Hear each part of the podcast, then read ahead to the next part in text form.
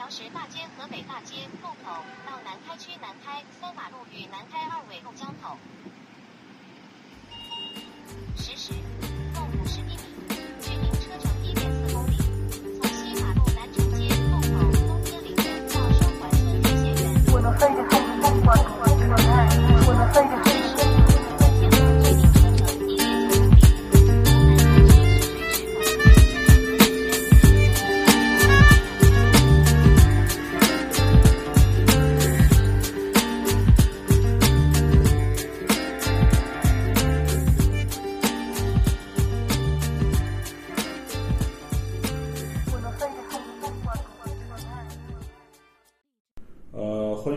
最新一期《大狗王得当》。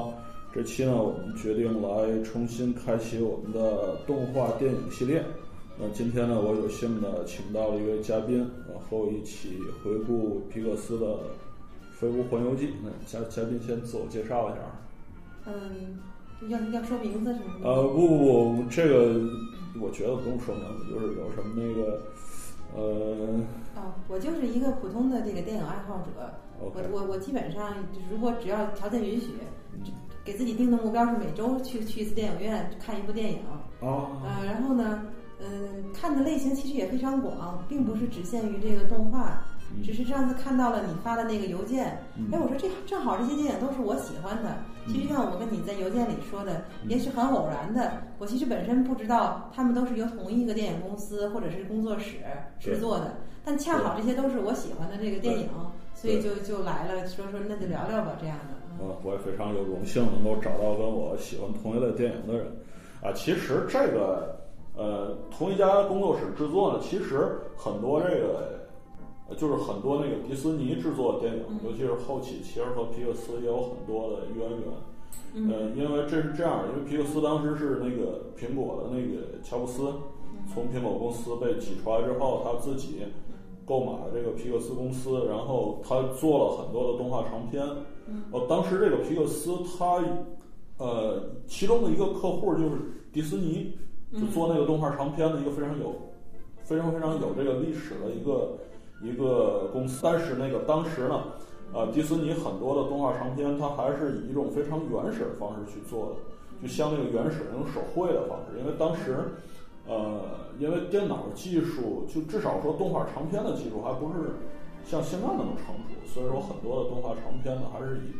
手工的方式或者说半手工的方式去做的。嗯嗯呃，当时呢，皮克斯应该是一个开创那个业界先河的一个公司。当时它的最大的，应该说最大的客户之一就是当时的迪士尼。呃，所以说呢，呃，当时的这个迪士尼和皮克斯有很多的合作关系。所以说，像一些迪士尼的影片，其实它也是由那个皮克斯制作的。但是过了一段时间之后呢，呃，迪士尼是把皮克斯收购了，所以实际上现在这两个可以认为是一个公司。就是很多这个呃这些电影呢，即使是一个迪士尼的电影，但是它其中很多的创意或者说一些人员，它其实也是皮克斯的这个这个人，包括呃像应该是今年还是去年有一个《疯狂动物城》，就是嗯。乌托片，那个公司其实就是那部片子它的这个 producer 就是制片人，嗯。就是 John Lasseter，其实就是来自那个皮克斯动画。嗯。所以说当时就是很多人评价这个电影，就是看这个《疯狂动物城》啊，看着好像甚至说有点像皮克斯的片子，但是其实它从一定意义上来说，它其实就是一个皮克斯的电影，因为它的那个很多的创意，还有来自那个制片人是 John Lasseter 一部电影。嗯那么说到这个《飞屋环游记》呢，它是制作于二零零九年，呃，这部电影应该说是呃皮克斯一部比较代表性的电影，因为呃皮克斯的电影其实它的其中一个特点就是，如果说和其他的一些呃动画公司或者说电影公司它制作电影相比呢，那皮克斯它其中一个特点就是，其实它这个电影本身的这个故事相对来说是比较简单的，它没有那么多的这个故事的支线，就不像那个像那个什么狮子王啊，或者说一些一些一些一些那个其他的动画长片那么，有很多的故事支线，是一个非常复杂的这么一个故事。其实我感觉皮克斯很多的电影，它的故事其实都不太复杂，像这个《玩具总动员》，或者说像那个《Finding Nemo》，其实它本身它的故事都非常简单。呃，但是往往就是这些非常简单的故事，但是拍成电影来说呢，却在这个业界呢获得了比较高的评价。像这个《飞屋环游记》呢，它是获得了呃八十二届这奥斯卡金像奖的一个最佳影片的提名，这个其实是非常少见的，因为你因为一般情况下一个动画长片，因为那个其实奥斯卡它是单独有一个动画长片的奖项，所以说一般情况下就是动画电影呢。是极少被提名奥斯卡最佳影片的，因为一般情况下，它的最佳影片都会是一部传统意义上的那种真人出演的电影。嗯，这倒是。呃，当年的八十二届奥斯卡金像奖的最佳影片应该是那个叫《拆弹专家》吧，是一个女导演拍了一个一个非常不错的片子。嗯，但是呢，这个呃，这个《飞屋环游记》呢也被提名最佳影片，所以这个可以看出这个这个片子其实它的品质是非常高的。嗯，毫无疑问呢，就是《飞屋环游记》呢被呃授予了第八十二届这个奥斯卡金像奖，它拿了一个最佳动画长片，嗯还有一个最佳的原创配乐。嗯所以说也是一部奥斯卡的获奖影片。那同时呢，它是在那个第六十六届的威尼斯电影节拿了一个叫“未来世界数字奖”，那么这可能更多的是用来呃表彰他在这个数字电影方面做出的一些贡献。嗯，另外还拿了一个六十七届的一个金球奖，拿了一个最佳动画长片。呃，一般情况下，好像如果是能拿一个金球奖的话，那么很大的概率他会拿一个奥斯卡，因为中间好像有一些有一些历史渊源或者是什么，我不太清楚。但是就是这部电影来说，嗯、在业界来说，它应该说是比较多的好评，而且这部电影在那个国内的豆瓣电影嘛，它有一个排行榜，就是最好的二百五十部电影。嗯那么这部影片排到第三十一位。啊、因为这是一部动画电影，所以说，嗯其实这个豆瓣电影就是 Top 两百五十，它是很多很多种类的电影，像那个《肖申克的救赎》，或者说嗯，我也非常熟。啊是啊，《肖申克的救赎》，还有一些就是传统意义上的一些电影，像什么《怦然心动》啊，或者说一些非常经典的《辛德勒名单》之类的，就是一些非常大制作的一些呃传统电影也会出现在这个排行榜。但是，一部动画电影能够占到第三十一，应该说进了前一百，甚至说前五十了。所以说，也是一个非常呃非常非常不错的一部一部片子。无论说在国内还是在国外，这部片子应该说好评还是比较多的。那他那大家都觉得它好在它好在哪儿呢？豆瓣我没有看过，但是豆瓣为什么把它评分这么高？大家觉得好在哪儿呢？我觉得这部电影呢，它的出彩之处并不在于就是它很多的这些经典的一些一些配色啊，或者说它的那种那种镜头的那种那种设计，因为其实就是我个人的感觉吧，就是这部电影它那种呃，就是动画电影那种那种构图的设计，或者说呃那种啊呃就是那种那种那种呃动画那种效果或者镜头感，它可能还不如那个《疯狂动物城》开头那一段儿，因为实际上那个就是《疯狂动物城》的开头那一段，就是那个那个兔子坐着那个高铁，嗯从那个家乡到那个乌托皮亚那段儿，呃，它那个镜头做的是非常非常炫的，是非常漂亮的。嗯或者说就是像那个《爱宠大机密》里面前面拍那个纽约中心公园的那段儿，那个做的也是非常炫的。呃，实际上这个《飞屋环游记》它大多数的镜头似乎没有特别炫的，你无非就是可能就是那个那个房子被那个就被那堆气球拉起来的时候，嗯它有一个一个俯拍，或者说那个可能是还可以。另外就是那个嗯 Paradise Fall，就是那个那个叫叫什么仙境瀑瀑布布，就到那个拍瀑布的时候，嗯那么它那个光影效果做的是不错，就尤其是在那个那个雾雾气散开之后，然后那个光照到那个瀑布的时候，那个光影效果做的不错。但是普遍来说，应该说它没有什么特别炫的。所以它为什么排名这么高呢？但是我觉得吧，嗯，这部电影来说，它的情节相对比较简单，但是我觉得它可能是，嗯，它的受众是非常广的。也就是说，它实际上是有两层的含义，甚至说有三层的含义。嗯就是实际上，它同时是一部给那个大人和小孩儿看的，它能够看出不同的东西。嗯，从小孩来说呢，那可能更多的是看一些一些笑点，或者说看一些这些好玩的一些情节。比如说呢，一个房子会被这些气球拉起来，然后看后面就是那个那个大鸟。但是豆瓣上的评分人应该大部分都是成年人。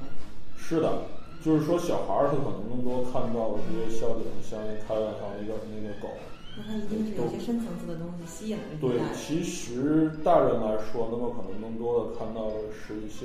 因为这个这个电影可能同时也是一个一个成人的童话，就实际上它也是呃成功的去击中了我们内心中最柔软的那部分。我觉得最感动的有两个片段，嗯其中一个片段就是在那个开头那部分，卡尔和艾丽就从小，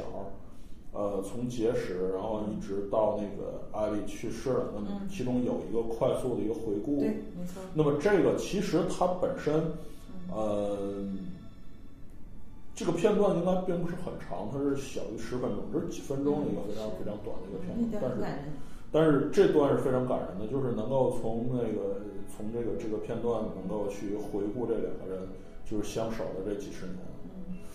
那么就是实际上呃也也反映到了就是这个这个两个人就是生活中的很多的细节。嗯，其实应该说这两个人呢，两个小孩儿他都是比较富于这个冒险精神的，但是咱们从这几分钟的这个片段里面可以看到很多的这些细节，包括这两个人其实性格上还是有些差异的。像那卡尔小时候就戴一个那个从小戴一个戴眼镜，嗯，然后从那个电影院里面看那个冒险家叫那个什么 Charles Mons 这个这个这个人的一个一个应该是一个电影，就是他坐着那个飞艇，然后去世界各地去冒险，然后去搜集各种各样的那个动物的标本。那么这个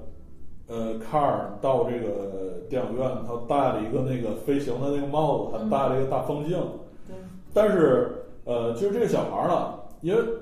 咱小时候也很喜欢看这种什么冒险的电影，包括我记得我小时候有一个什么《恐龙特技课赛号》，嗯，就是一个日本拍的一个一个日剧，就有点像那个奥特曼那种。小时候也可能会根据这个做一些游戏。那么，其实这个 car 呢，它其实呃，应该说它并不是一个非常非常具有这个呃实践精神或者说冒险精神的一个小男孩。相对来说，他的这个呃个性或者说一些性格，他相对来说还是比较懦弱的。因为我就是看到从这个几分钟的这个片段看到一些细节，就是看完电影之后，呃那么这卡尔就是也十分崇拜这个这个这个冒险家。呃，他的这个做法呢，就是可能就是从这个脑海中去幻想出自己就是这个冒险家，然后在马路上去跳。比如说，他脑海中说啊，现在这个冒险家坐这个气球，然后越过了一个什么地方，越过了什么一个地方，然后最后好像是有一个石头还是树墩，然后说啊，现在要飞越珠穆朗玛峰，但是看了看好像没敢上去，然后从边儿绕过去了，啊，说啊，我绕过了珠穆朗玛峰，然后当时我就觉得，我说这个小孩儿可能并不是属于那种特别淘，或者说特别特别呃疯的那种。呃，那最后呢，他是好像拿了一个气球，他把那个气球想象成一个飞艇，是一个蓝色的一个气球。那当时好像是到了一个这个一个旧房子，这个旧房子边上，艾丽在里面。艾丽实际上她也是，呃，去非常崇拜这个这冒险家嘛。她是在这个房子里面，也是自己去做一些游戏。所以说，我觉得这两个孩子可能在小时候，他应该都不是很合群的那种。他可能更多的是就是沉浸在一个自己脑海中所幻想出来的一个冒险的世界里。然后这个 car 听到这个艾丽在里面，然后他也进去了，然后好像是那个气球一松手，然后呼就飘上来，飘上来之后呢，然后 这个这两个小孩儿找那个气球嘛，就发现那个气球正好在那个那个屋子中间有一个有一个漏洞，然后正好飞到那个顶上去了。然后在那个气球的前面，因为有一个大洞，它上面搭了一块板儿。然后当时阿丽就说：“嗯，不就在那儿，你自己去去拿就 OK 了。说你自己去呗。”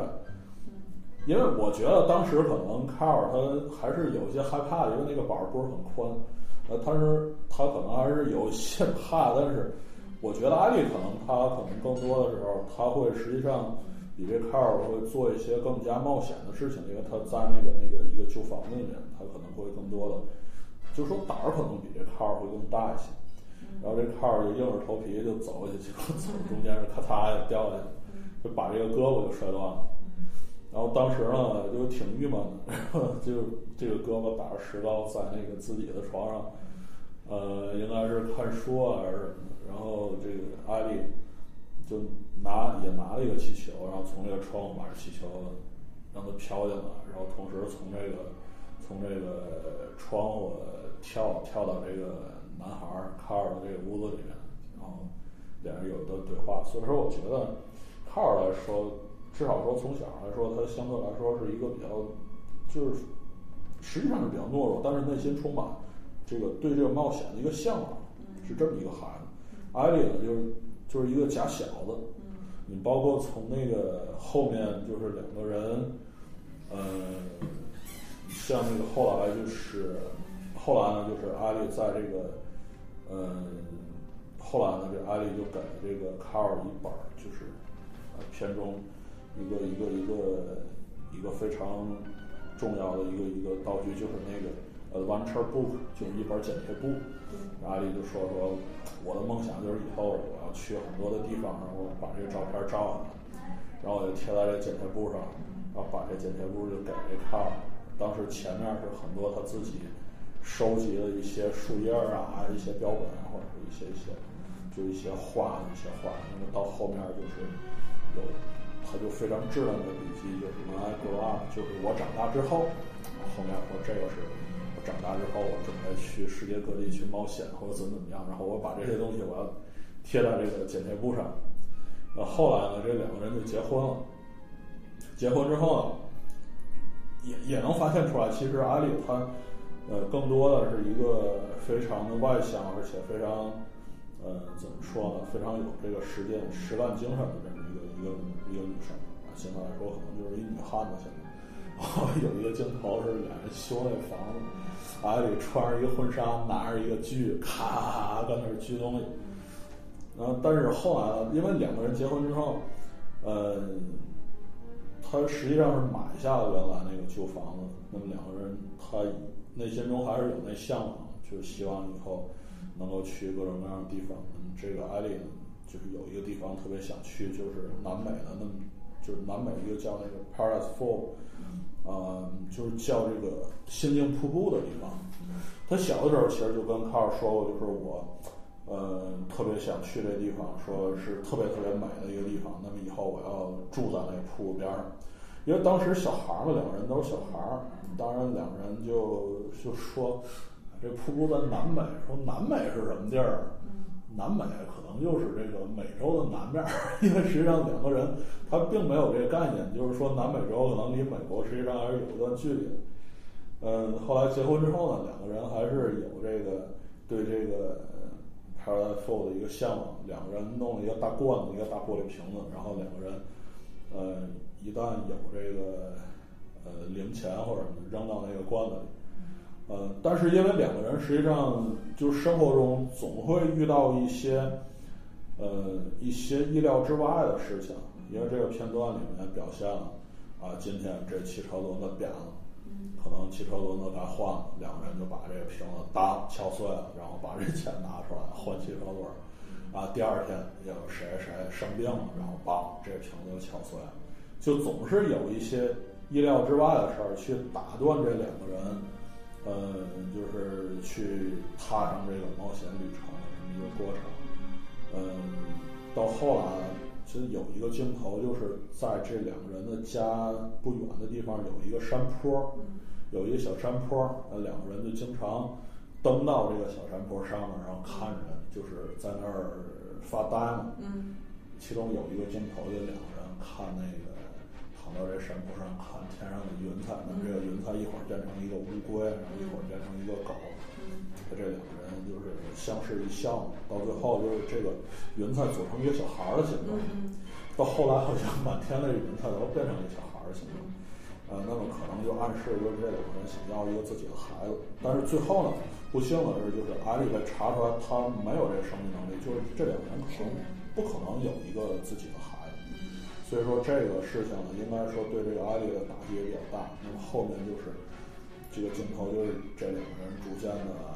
变老，岁数越来越大。原来是两个人蹦蹦跳跳的到那山坡上，那后来呢，可能就是这两个人需要互相搀扶着才能到这个这个山坡上。那么到最后呢，就是这两个人也没有去完成，就是自己内心中的这个心愿，就去这 Paradise Four。那么最后这个梦想，一直到这个艾丽去世的时候，那么也没有去完成这个心愿。那么整个这个就是这几分钟的时间，这部电影给咱们交代的这个一个故事，一个一个呃一个背景。我觉得即使是把这几分钟的片段把它剪出来，做成一个动画短片，那么这个动画短片应该已经能达到一个获奖的水平。它肯定拿不了奥斯卡，但是有可能这部就即使是中间这几分钟的片段，如果说呃就像那个跳跳灯一样，拿一个什么这种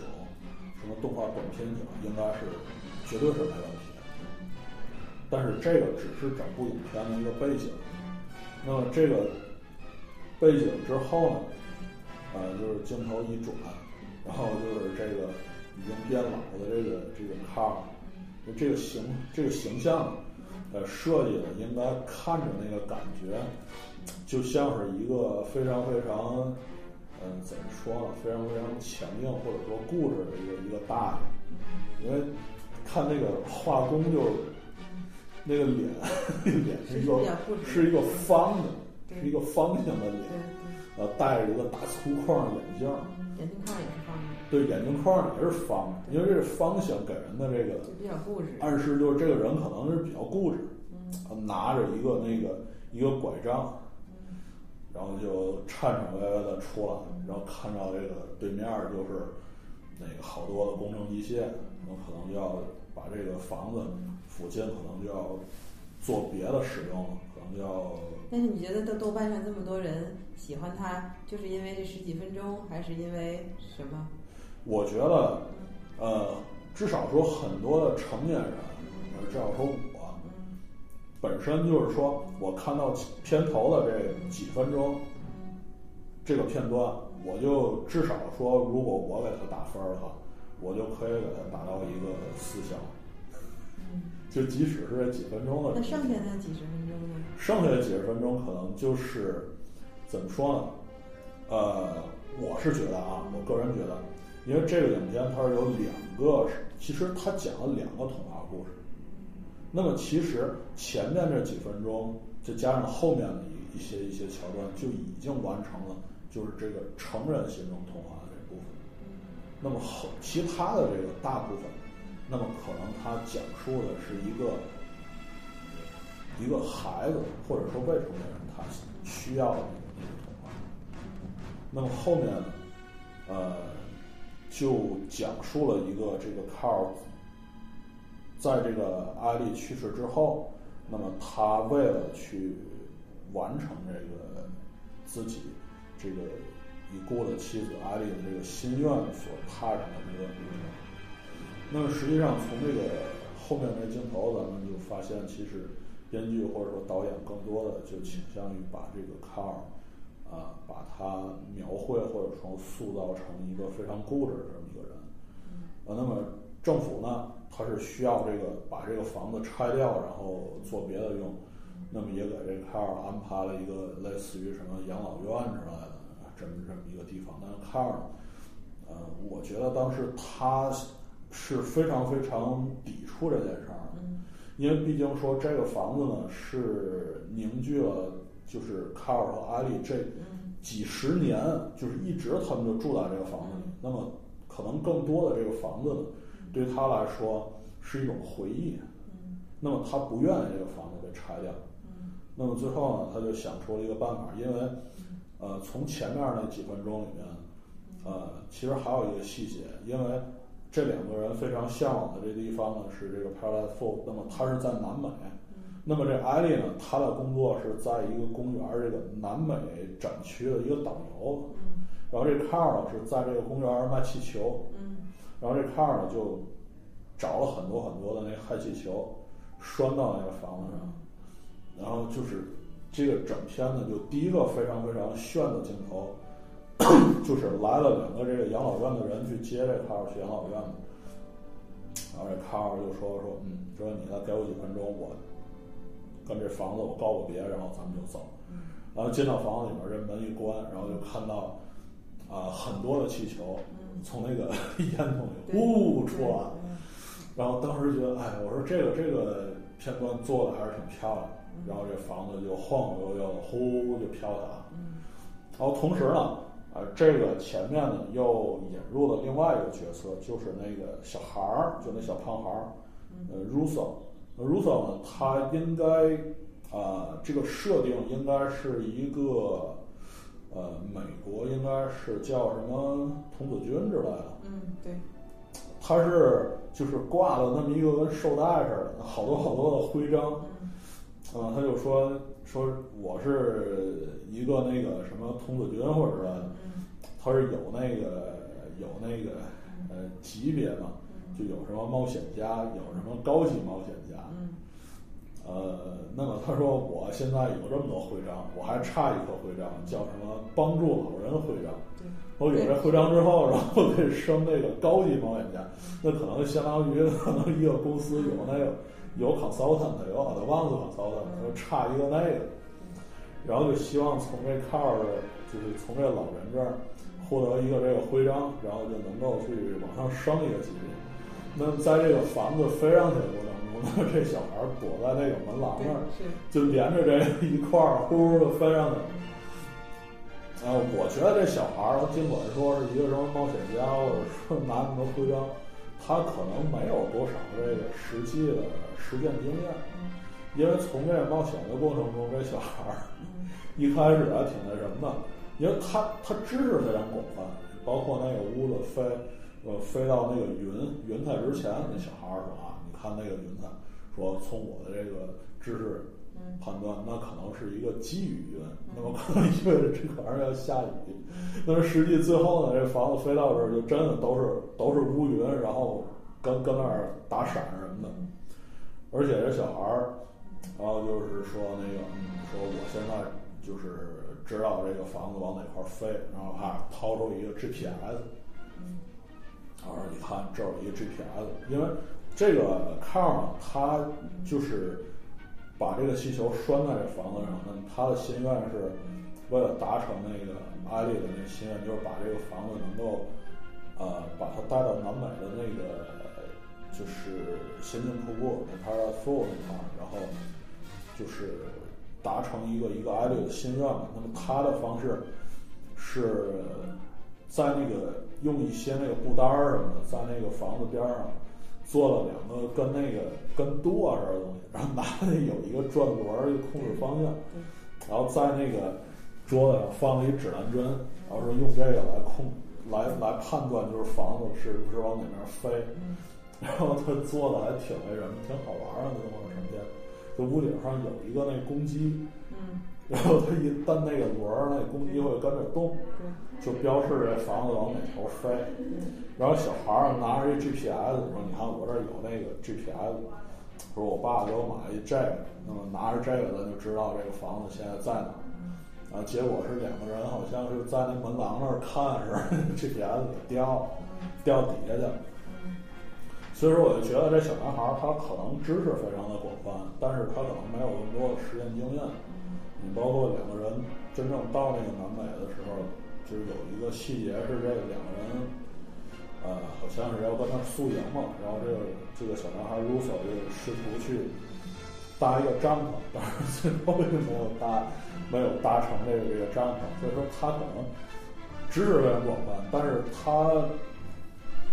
我觉得他可能都可能都没怎么出过门儿，就是实际上他真正让他去做这个事儿，他可能他可能不成。那么这两个人呢，就靠着这个这个这个气球，然后，靠着这个这个呃这个指南针，就一路从这个美国，然后一路飘飘飘飘到这个南美这个地方，然后最后呢，就是呃，那是一个怎么怎么一个细节啊？他们正好就落在那儿了，其实还有好多运气。对，其实应该说这两个人运气应该是不错的。嗯，因为因为对对对，因为当时呢，这个卡尔就说说你那个，呃，说你跟我这冒险没关系，那么我就给你放下去，放下去之后，然后你自己坐公交车回去就行。然后这个 Russo 说：“我倒是有一公交卡，你给我放下去，我倒车我得倒几万次我才能倒回去。”然后，那么实际片中可能，它其实很多的细节，它只是以这种童话的方式去演绎。但是你如果真的搞一个气球，第一是你是不是真的有可能就靠这个这么一种方式能够飘到南美的地方？第二就是说，你即使真的飘到美，你把小男孩放下去，那么他可能真要想回到美国的话，那可能还真是费点劲。但是是一个童话嘛，他可能把这这些这些细节可能都省略了。就是他们在降的时候，啊，是一片浓雾，我记得是一片浓雾，然后不停的有那些啊那些山体啊，或者说一些山石什么从这呃从这房子跟前儿擦过去，最后降的时候，这两个人也不知道这个位置是在哪儿。但是当这个风吹走这片浓雾的时候，发现其实这两个人离那个仙境瀑布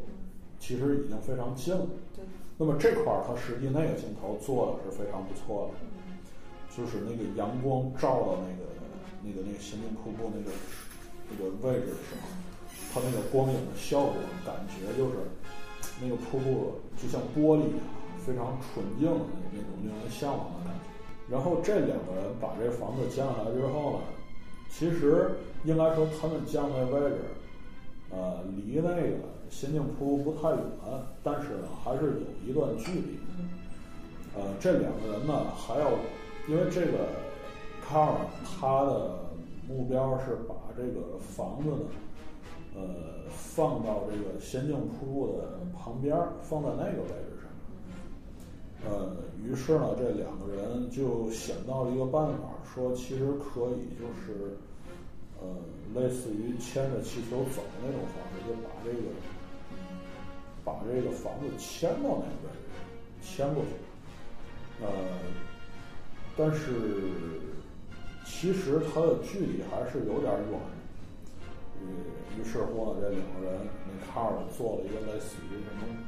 就像那个拉纤似的，那做了一个背带，把这个套在身上，然后拴一个绳子拴到这房子上，两个人就拖拖着这个房子走。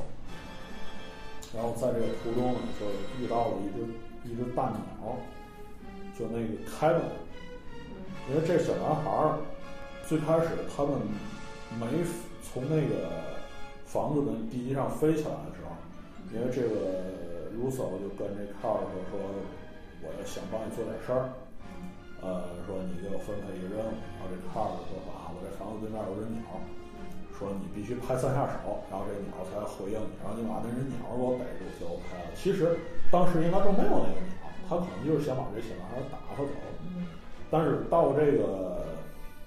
就是到这个丛林这个位置之后呢，呃，这小男孩 Russo 发现这地上有那个鸟的那个爪印儿，对，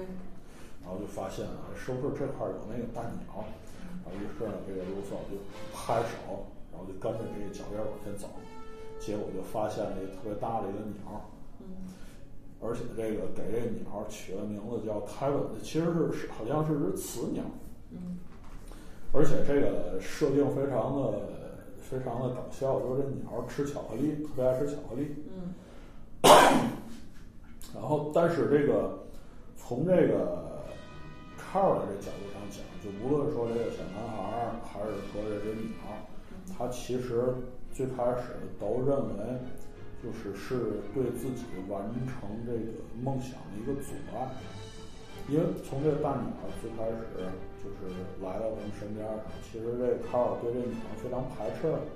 他一直就想把这个鸟赶走。包括在这个旅途过程中，他也数次就说要把这个卢索放下去，但是最后他们呃就是还是就把这小男孩带到这个丛林里，然后两个人就是和这个鸟儿往那个呃往那仙境瀑布走的过程中，又发现了就是一只一只狗。那么这个判这个设定其实也挺奇怪的。那么当时他这个片中的这个设定是给这个狗的脖子上挂了一个项圈儿，然后这个项圈儿呢能够把这个狗的思想或者说它的这个叫声把它翻译成人类的语言，而且是英语。我觉得这个挺奇怪。而且它还有一个设定，就是它其实是有好几只狗，然后好几只狗互相交流的时候，它也是靠这个线圈儿 翻译出来的。我觉得这个特别特别的奇怪，这个设定。于是乎呢，这两个人啊带着一只鸟和一只狗，然后就往这边走。那就是说，像我刚才说的是，其实是好几只狗。那么，呃，实际上呢，这些狗之所以会带一个项圈儿呢，是因为这些狗呢是由那个，就是这 Carl 和艾丽小时候的那个偶像叫那个 Charles Mons，是由这个冒险家所圈养的这些狗。呃，是这个冒险家给这个狗装了一个项圈，然后让这些狗会说话。他当时给这个狗，呃，交代任务是让他们去找那个大鸟，因为当时这个在那个影片的开头，就是说这冒险家他受到了一些质疑，是因为他带回那些标本里面有一个特别大的那个鸟的标本。那么当时这个大众就质疑说，你这个可能是假的，因为不可能有这种这种样子的这个动物。呃，那么这冒险家呢，就来到南美，就是想去找一只活的这个鸟，然后去让这个大众呢不再怀疑他，就打消这个大众心中的这个质疑。但是他走火入魔了。但是最后呢，走火入魔了。嗯。呃，他给这些狗啊交代任务就是你们要帮我找到那只鸟，但是有好好几只这个狗，从这个片中看啊，它是不同品种的，嗯。有那个那个杜威特狗，有杜威特犬，还有那个那个 Duke，看着好像是一个类似于，啊、感觉像是个，好像不是只金毛，反正都是不同品种的这个狗。然后这个 Duke 在这个应该有一个类似是全狮犬之类的，对对对就是它下巴比较大的对。还是有只全狮然后有一只类似黑背或者是苏联红的那种很对对对，非常彪悍的那个，对那个那个耳朵是尖的那对只，非常彪悍的那只。所以说最后呢，就是这些其他的狗呢，就挟持了这两个人，一只鸟和一只狗，就到了他们这个老巢。然后呢，就发现呢，其实这些狗它的主人其实就是那个 Charles Mons，就是小时候的那个梦想对家，，没错，就是查尔斯小时候的那个那个冒险家。对，那么其实卡尔来说，他是非常最开始是非常激动的，因为他第一是没有想到这个，呃，这个仙境瀑布边上它还会有人。嗯第二呢是正好这个人呢还是自己小时候的偶像，嗯。所以他是最开始是非常激动的，就说啊，说我非常非常喜欢你，说我跟我太太，说一直就是你的粉丝，说我们非常崇拜你。然后他们就到这个飞艇上，因为当时这冒险家坐的是一个叫什么冒险精神号，有一个大的一个一个一个飞艇，嗯。就像那个齐柏林飞艇一样，非常大的一个一个一个一个飞艇，然后到这飞艇上吃饭。但是在这个吃饭的过程中呢，呃，其实呢，这个 Carl 呢，他应该说他的心态就发生了一些变化，因为他发现就是这个 Charles Mons 他想去找那个凯文那那只鸟，但是他的目的呢是把那凯文，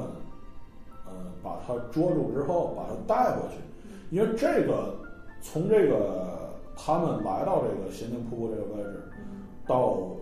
就是他遇到这查尔斯梦，在这个过程中，应该说这个卡尔呢，他的心态发生了一些变化，就从最开始对这个凯文这个呃这个鸟和那个和那个杜就是对这些动物的抵触呢，变成了一种接受，甚至说是一种喜爱。那么实际上，查尔斯孟子这种他的这个愿望呢，跟就是跟这个呃卡尔本身心中的那个想法，应该是有一些抵触的。那么当时呢，他们就等于就是从那个飞艇上就就跑了出来，就带着那个鸟和那个狗就跑了出来。然后在这个过程中就发生了很多那些就是追逐啊这些这些这些镜头。呃，那么具体的细节，呃，我具体的这些细节我记得并不是非常的清楚，就是一些这个动画片里常见的一些你知我感的一些细节。但是最后呢是，呃，我想一下，应该是，应该是那个小男孩儿，还有那个那个那个 Duke，还有这个 Kevin，，好像到了那个飞艇上，应该是那个查尔斯孟子把这个凯文已经捉到了把他抓住了，对，然后把这只鸟呢给他抓到了那个飞艇里，然后这个呃卡尔呢和那个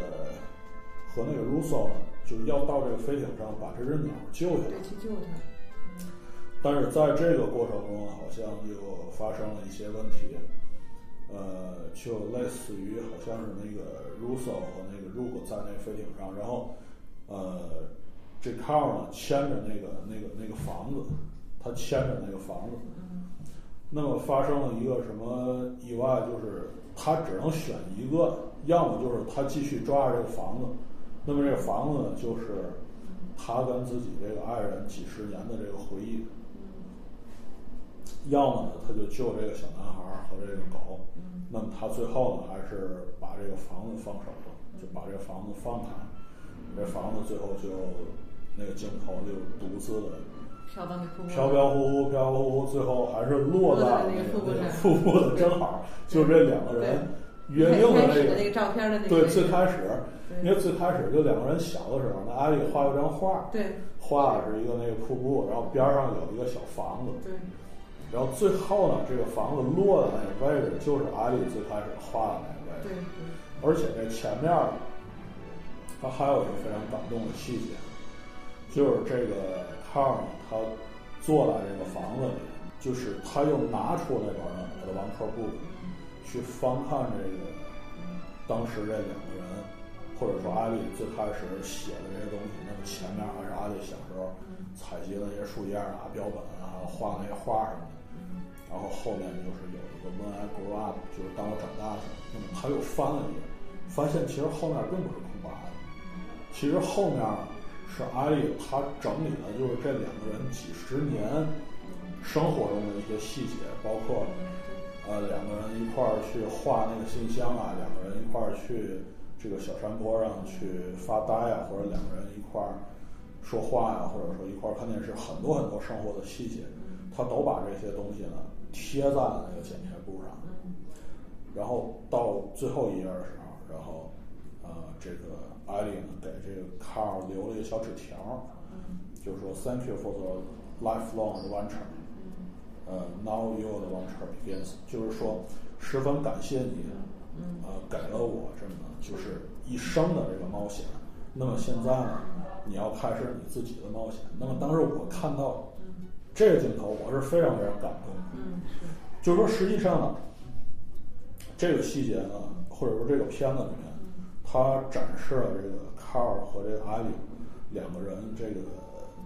心里面这个想法的，或者说心里面这个这个呃态度的一些变化。卡尔呢是最开始对这个冒险或者去这个心灵瀑布最开始是一种向往，然后艾丽是啊、然后呢，这个艾丽去世之后呢，他就是真正的动手去实践这个这个的王城。最后呢，当他看到这个艾丽留的这个字条，他其实应该说他心里面已经淡然了，因为他最开始是认为，就是我的这个艾丽呢，他一生所追求的就是要到这个仙境瀑布，要做一个的王城。那么现在艾丽不在了，那么我一定要完成艾丽的心愿，我要带着我跟艾丽生活几十年的这个房子，我带着这边的王城 book，那么我要把这个房子我要放在这个仙境瀑布边上，我去完成我爱人的这个心愿。那么当他看到这边的王城 book 后面的这个内容呢，那么他其实很，那么他呢其实已经淡然了，那么他就知道，其实艾丽他想表达的是，其实就是与这卡尔所共度的这几十年的时间，其实也是一种 adventure。那么这时候，卡尔他其实就已经放下了很多的这些这些想法，那么他就意识到，其实呢，对于一个已经逝去的爱人，其实并不是去完成这个艾丽所没有完成的心愿，其实最重要的是他与艾丽这几十年美好的回忆，因为最后就是在这本的《王者 book》在那个《When I Grow Up》后面，其实贴的所有的照片儿，其实都是这两个人几十年这个婚姻生活中非常平淡的部分。嗯嗯那么他就意识到，其实呢，对于两个相守的爱人，他其实更重要的，呃，是两个人所拥有的这几十年的回忆才是最重要的。于是最后在那个飞艇上，当把他这个当这个卡尔把这个手松开，那个房子飞走的时候，他只是向那房子看了一眼，然后说 “It's just a house”，就只不过就是一个房子。因为从这句话里面，我就觉得其实卡尔他已经放下了很多东西，那么他已经意识到，其实尽管说在这个艾丽活着的时候，他没有完成艾丽的这个心愿，那么其实，呃，他和艾丽已经拥有了人世间最美好的东西，就是这几十年美好的回忆。那么这个可能是让我最最感动的一个桥段。那么从艾丽来说，在这个艾丽是小女孩的时候，应该说她对这个仙境瀑布，她的向往应该是比那卡尔更大的。你包括前面那个《王者 book》，那么也是艾丽送给卡尔，包括那个画也是艾丽画的。包括前面就是两个人在这个旧房子里面玩儿，应该说艾丽她的冒她的这个冒险精神，应该说比卡尔可能更加的更加的充实或者更大一些。那么在这个几十年的婚姻生活中，那么其实，呃，应该说艾丽呢，她已经把这个梦想的向往，已经转化为和这个卡尔这几十年婚姻生活的相守。那么他已经把这个王朝转化成另外一种形式。所以说，我觉得就是说，呃，其实对一个就是说像我这样的成年人，就是或者说对我个人来说，那么呃，这个导演呢，他讲述了一个成人版的童话，那么他用这个开头的那几分钟的细节和最后的这个一个非常短的桥段，已经完成了一部这个描述这个成人非常非常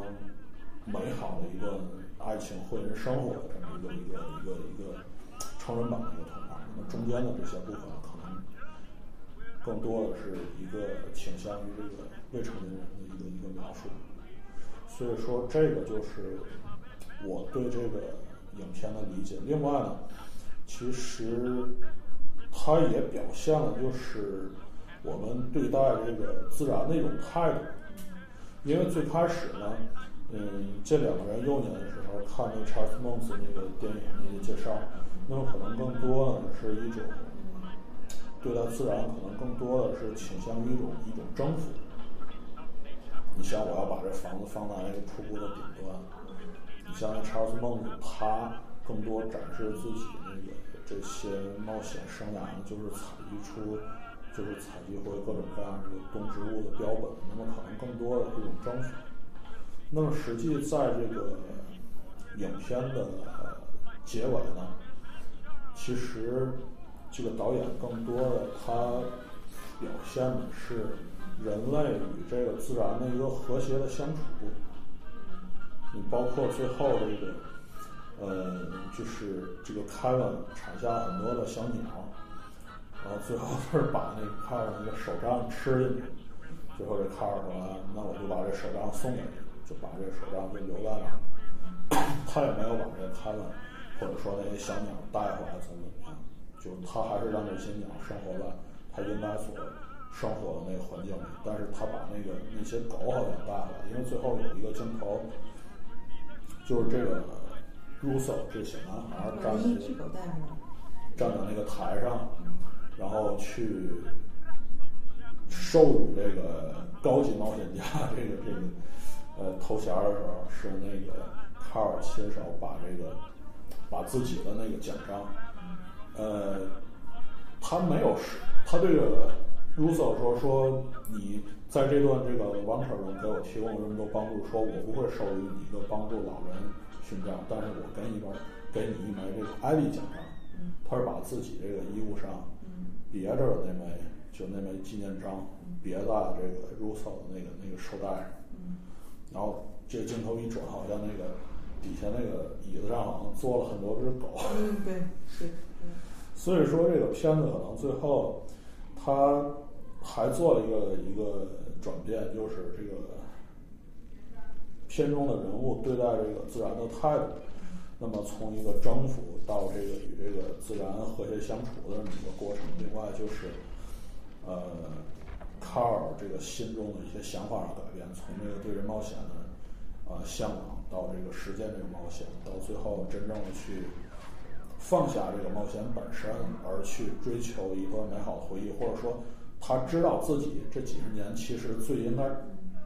呃最应该珍惜，或者说最应该看重的是什么。他其实就是我，就是我的理解是是这样，就是这就是我对这个片子的理解。所以说，我觉得这是一个非常非常不错的一部一部电影，就是说能够给到这么高的评价，是有理由。嗯，是是是，嗯。那你对这个电影有没有什么？前面好像都是我在说。我估我估计我现在说了，听听的人也不一定能听得到这儿了。这没问题，肯定听得到，因为我们节目都是比较长。嗯，我觉得这这部电影是这样的，嗯，它如果说它有一个主题的话，这个电影主题应该是关于梦想。嗯，实际上呢，它是讲述了四个，至少至少出现了四个人的梦想：小男孩的梦想，然后卡尔的梦想，艾莉的梦想，还有那个查尔斯的梦想。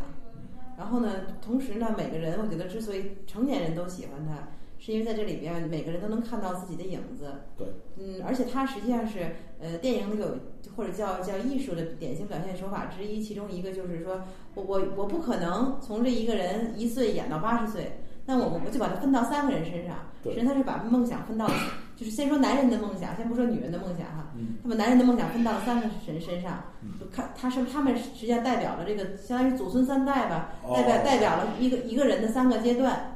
然后对对对这个小男孩儿来讲呢，他的人生前面实际上还有很多很多。然后呢，他呢，他现在人生的第一个叫叫小目标也好，小梦想也好，他是就像你说的得到那个勋章。对实际上里边还有更重要的一句话，他得到他为什么要得到那个勋章？是因为他父亲，我不知道他是单亲家庭，还是他父亲经常不来参加活动的那那种父亲。啊，总之是是很少来来关注他的。他希望在这个会上，他父亲答应说，如果他有这个授授授奖仪式，他父亲就会来看。就是说得到一个家长或者说得到一个父亲的认认可，对这是一个小小男孩的梦想。然后卡尔呢，那个小的时候呢，就像你说的，和艾莉一起呢，就是他前面是电影的另外一个表现手法，是打下了伏笔。他们在在就像你说的那几分钟精彩的短片的时候，然后一开始他们就演了一个查尔斯乘着飞船跟大家再见的那个镜头。嗯啊，那个就和后边他遇到查尔斯打下了一个伏笔，说明查尔斯小时候是他心中的一个英雄。对啊，他想，他也想做查尔斯那样的一生去探险梦想的这个人。对啊，结果呢，但是呢，等到他到了这个天堂瀑布，就发现那个那个他的心目中的英雄和他想的不一样，这就像你说的。所以，那么，然后，所以查尔斯是怎么对待自己的梦想的呢？查尔斯对待自己的梦想，最后是一个走火走火入魔的一个对模式。他所以这就是另外一个表表示，就是艺术的经常的表现手法，叫花开两朵或叫花开三朵也好，各表一枝。对对，实际上，实际上，如果一个人来讲，他不会有这么多的可能性，所以他在三个人身上告诉你的这个梦想，有可能走向了三个可能性。小男孩是一个完美的结果，嗯完全实现了自己的梦想，还还超越了。他本来只想得到一个小勋章，对结果有了一个很精彩的旅程啊，得到了父亲和这个一个老老人的认可啊，他是他是这件事梦想的一种最好的结果。嗯然后那个呃那个 Carl 呢，实际上是梦想的一个中间的一个必要，大家经常会遇到的结果就是年轻时有个梦想，呃有孩子也好啊，怎么着也好，然后就想，结果呢结果呢最后通过自己的努力去实现了梦想，但是发现实现完了之后，梦想不是像他想象的那样，对，是这样。这是也是常日日常生活常见的一种情况。而而 Charles 的那个 Charles 的呢是最差的一种情况，就是你在追逐梦想的过程中已经走火入魔了。对，他本来是想说我要做一个探险家，探险家的是是说我要把大自然最美好的一面展现给不知道的人看。对，但是他为了证，但是他就得到了大家的误解，这很正常。我觉得他为了去证明这个，对对对就走火入魔了。这是梦想的三种可能形式。然后另外一个就是主线是四个四个人的梦想嘛，就是艾丽，艾丽是一个典型的女人的梦想，女人的梦想有个孩子，这很正常。那么又是命又是梦想另外一种常见的结果，就是梦想破灭了，嗯怎么办？那么人生还是要继续的。他们又又重新的鼓起了勇气，就在短片里面有。嗯哭泣难过之后，又重新开始了其他的生活。我们那我们生活还是要继续的，还有其他的方式去继续，又又设定了新的目标，就是那个天堂瀑布。对，啊，是我觉得是一个讲述人的梦想。对我觉得你这解读可能，我觉得更加合理一些。不每，但每个人有每个人的仁者见仁，智者见智嘛。对，啊，实际上就是，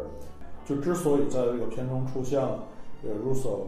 Carl 和这个 Charles 三个角色，对他们已经走到了梦想的不同阶段。他其实第一个是为了表现这个梦想，呃，所带来的三种不同的结果，或者说三种不同的可能。对另外呢，他也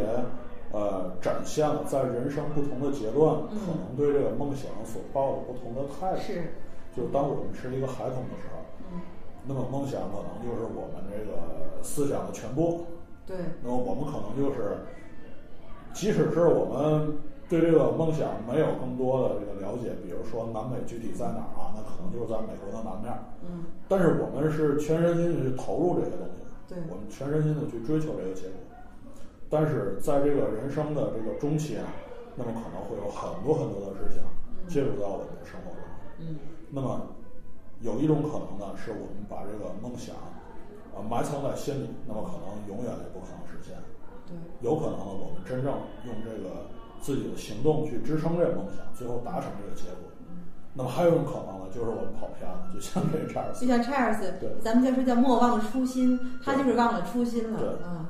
那么他可能到后面呢，他的目的已经偏离了最开始所追求的东西。对，没错。最后他的这个目的只是说我不能让大众去质疑我，你们不是说不可能有这么一种鸟吗？那么我就捉一只回来，让你们看到我是对的，你们都是错的。对。他实他小时候可能也是像那个 Rusef 那样一个可爱的小孩儿，我中年的时候可能就比那个 Car 可能还要好一点，就是那种能坚持梦想去更加投入的人。他更多有实践精神。对，其实那个阶段都很好美好。对，但是到最后，他可能更多的，嗯，他已经忘了最开始所追求的是什么，对所以最后呢，导致他有了一个一个非常不好的结果。嗯他最后呢是牵着几个气球呢，从这个飞艇上直接摔下来。对，那么我觉得从这个皮克斯动画，其实应该说，好像这种动画电影很少表现每个人，就是说死，对对好像不太多。对对无论说是那个《文具总动员》，或者说，或者说《汽车总动员》或者什么的，其实死亡这个事儿好像是非常少的，就从动画片里面来说。但是这个动画片安排了这么一个桥段，只是一个预示吧，也没有说他一定死，只是一个预示吧。所以说对啊，可能只是一个预示。就是他可能是还是最终还是从人类的视线或者是大家的关注当中、公众的注意当中消失了。对对对，嗯它可能表现的是一个从大众的这个注意力中消失的这么一个过程。嗯，所以说，我觉得你这个解读可能可能会更加合理一些。我觉得看电影是有个过程的，这个电影我看了确实好多遍，对而且我第一遍就是在那个公映期间，零九年上映在电影院看的。对，就第一遍，我觉得和你刚才的就是叙，你通过大概一个小时左右的叙述，把电影的这个精彩片段、桥段都回顾了一遍。我第一遍看也是那种感觉，但是两遍、三遍看了几遍之后，可能就确实没有那么感动。我以为我也知道都什么情节了，但是反而慢慢的就看出了一些其他的这个东西。我觉得这就是有的时候喜欢看电影的魅力吧。就像我们读书或者看什么都一样，小的时候看《西游记》。然后我我还那天还跟同学开玩笑说，《大闹天宫》也是一部很好看的电影电影，哪天咱可以专门讨论哈。我小的时候看《大闹天宫》，就像你说的，孩子看《大闹天宫》，那那就是看热闹，真好玩啊！好人打坏人，坏人打好人，这真好玩。赶等到我前两年再看《大闹天宫》的时候，我就跟同事开玩笑，哎，这不就是尤其是《西游记》哈，这不就是一个这个大型那个什么闯关真人秀嘛？八十八十一集大型闯关真人秀啊！呃对，开玩笑啊！当然，后来又看了那个《夺宝奇兵》，它也是以这个为这个《西游记》为主题的。另外，它又演展示了很多这个职场和世态的炎凉。所以我觉得不同的时候、不同的呃心态，还有不同的经历去看这个电影，是会看出不同的这个魅力。所以可能我觉得皮克斯比较。不光这一部哈，很多电影成功的地方也是在在于，就像我说的，每个人都能在它当中找到自己的影子，对对对然后就会对会对这电影产生很深的共鸣，就会给他很高的评分。是这样。就每个人实际上他都会有自己的解读，所以说同一部片子，嗯，那么可能十个人看这部电影，他会有十种不同的解读。对，那么这部电影在十个人当中可能是十部电影，但是每个人都能够去去解读出一些就可以。他喜欢的东西，或者说能够对自己的人生、嗯对自己的生活产生积极影响的东西。我觉得这个恰恰是这部电影它的高明和那个出众之处。是是，它它确实很很很不错，很完美。OK，那今天我们就暂时先聊到这儿，然后在后面呢，我可能还会约嘉宾去聊更多的皮克斯或者说其他的呃制作公司所制作的动画电影以及动画的短片。今天非常感谢嘉宾在百忙之中，呃，抽出时间参与这个大狗王道道录制。啊、那么今天我们节目就录到这里啊，谢谢谢谢大家。，谢谢，好谢谢，再见好，再见。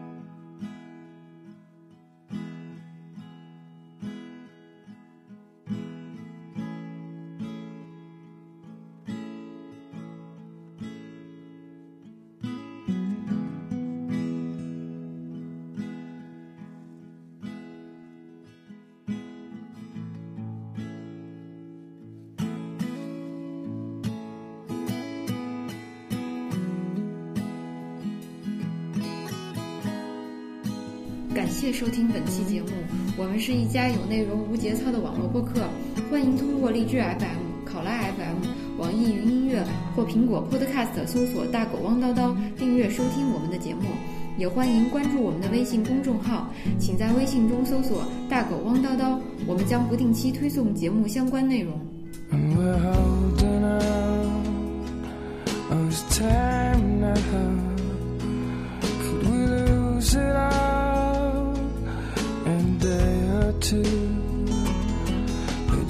Listen up. This is all I've got. Gonna spend it all on this waterfall. Oh.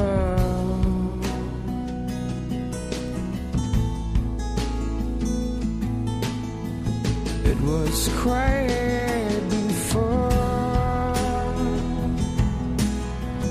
but now it's